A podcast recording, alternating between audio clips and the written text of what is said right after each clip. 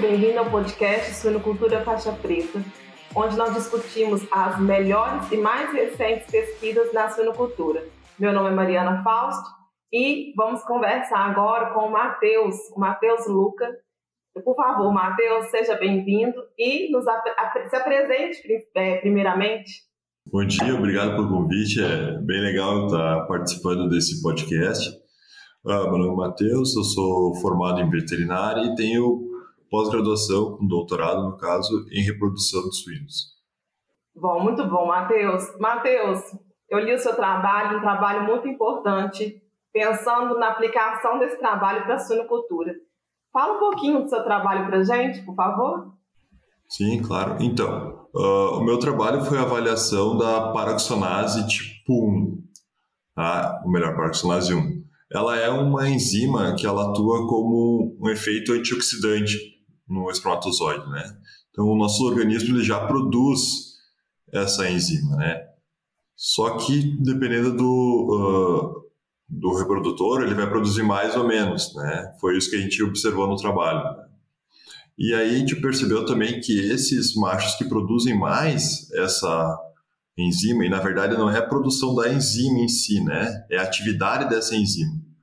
Eles têm uma qualidade espermática um pouco melhor do que os outros machos que têm essa redução dessa atividade. E aí ela consegue fazer o quê? Uh, evitar uh, o efeito oxidativo, né? O, porque a membrana do espermatozoide ela é rica em ácidos poliinsaturados, né? ácidos graxos, graxos poliinsaturados. Então, ela atua ali e impede então a oxidação desse espermatozoide, ou seja, impede que esse uh, espermatozoide, de certa forma, perca sua capacidade fecundante. Basicamente é isso. Muito legal. Matheus, é, eu estava lendo o trabalho e eu vi assim que vocês, é, em, algumas, em alguns machos, vocês encontraram maior quantidade da enzima, né? Então, na parte é, do plasma seminal, Fala um pouquinho essa relação em quantidade da enzima e quantidade de espermatozoides, que foi um parâmetro que vocês avaliaram, não foi?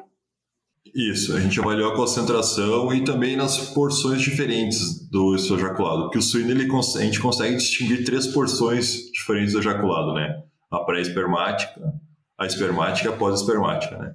Geralmente a pré-espermática ela é descartada, então a gente, a gente avaliou, mas acabou não colocando no trabalho. Uh, então, na, na fração espermática foi que a gente observou a maior atividade. E a atividade é diferente da concentração da enzima, porque eu posso ter uma, enzima, uma concentração muito alta dessa enzima e não ter atividade. Então, por isso que a gente, a gente fala atividade.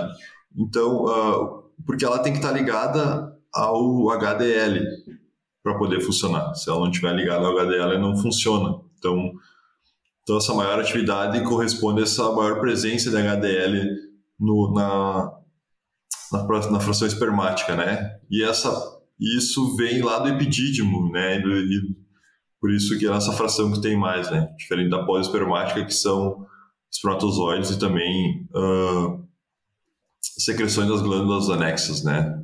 Então, olha só, Matheus, me ajuda aqui, pensando de forma prática, né? Por exemplo, um, um reprodutor, o um macho que está no central e esse macho ele é afastado. Normalmente o macho, quando ele é afastado, é que ele tem alteração nos parâmetros, né? Então, é, quantidade de espermatozoide, motilidade, vigor e patologias. E esse macho ele é acompanhado, quando retorna aos parâmetros normal, ele retorna para a reprodução. Então, medir a atividade dessa enzima poderia, por exemplo, é, né, é favorecer essa avaliação, concorda comigo? Isso, isso. O que a gente observou né, e chegou numa conclusão é que a gente podia utilizar essa, essa atividade, essa enzima, como um marcador para selecionar também os machos, né? E não só fazer essa desse macho ruim, né, que sofreu, que tem excesso de patologias, enfim, mas mais selecionar ele, o macho, antes dele ter esses problemas, antes da gente observar que ele tem esse problema, né? Que hoje na suinocultura a gente tem aí de 5 a 15% de machos subférteis. E talvez esses machos subférteis tenham essa atividade, essa enzima baixa, né? Então a gente poderia utilizar, realizar um marcador né, nesse sentido de quanto maior a atividade, melhora a qualidade seminal, né? Melhora esse macho é, na verdade. Porque ela tem uma certa relação com taxa de prenhez, não só parâmetros qualitativos e espermáticos in vitro, né? Entendi. E, Matheus, você saberia nos dizer um pouco a respeito do custo dessa avaliação? Se é um exame caro? É, porque, pensando em implementação na rotina, né, tanto nas granjas núcleo, nas granjas multiplicadoras e nas próprias centrais, seria um exame viável? Uma avaliação viável? Então, assim, eu não vou saber dizer o custo real, assim, no momento, né? Mas uh, a gente implementaria isso provavelmente nas núcleos, né? Para selecionar lá os machos lá nas núcleos, né? Seria, acredito eu que se pagaria melhor lá, né? Por toda essa parte de, de mais uma pressão de seleção maior, né? Então, acredito que nessa nessa etapa da parte do melhoramento genético lá para selecionar aqueles machos que têm uma maior atividade enzimática da PO1, talvez seja interessante fazer lá, né? Mas em relação a custos mesmos, eu não sei, porque tem várias técnicas que medem, né? A, a POM. Eu utilizei uma das mais em contas, né? Mas ela tem um certo CV maior, né? Então, às vezes a gente tem que fazer uma triplicata ou mais análises para reduzir esse CV, né? Só mais uma pergunta, Matheus, prometo que é a última. É, nós sabemos que um dos gargalos hoje na suinocultura, quando a gente pensa em, em sêmen, né, em genética líquida, é o tempo que esse sêmen fica viável, que é no máximo cinco dias, e às vezes precisa transportar esse sêmen para granjas em diversas regiões do país, nós temos poucas centrais hoje.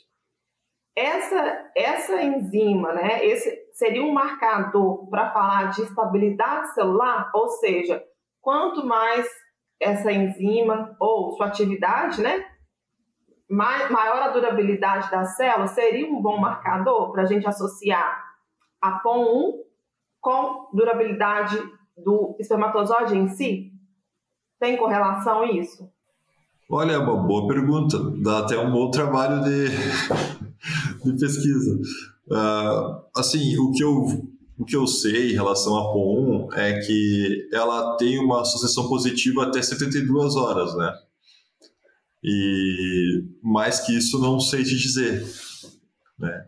E ela é, também ela é mais encontrada na, na fração espermática. E a gente observou que quando uh, utiliza o ejaculado inteiro, né, acaba tendo uma redução dessa atividade.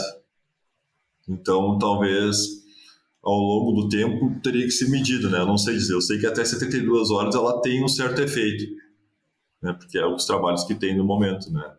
Eu não cheguei a fazer essa medição no trabalho. Muita coisa para investigar ainda, né? Não, é, é muita coisa. Ainda bem que tem os pesquisadores, gente. Tá vendo a importância da pesquisa? E a pesquisa aplicada, né? Que é a pesquisa que você vai levar lá para o campo, né, Matheus? Isso.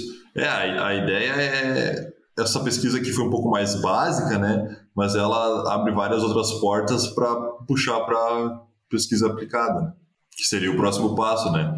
É, eu até queria ter feito a sequência desse trabalho, mas aí no, no fim não, não rolou, né? Que seria fazer uma análise mais em vivo, né? Para ter certeza de que, que isso realmente funciona. Mas já meio caminho andado, Matheus parabéns pelo trabalho, né? Igual você falou, abre portas para novas pesquisas e é assim que funciona, né?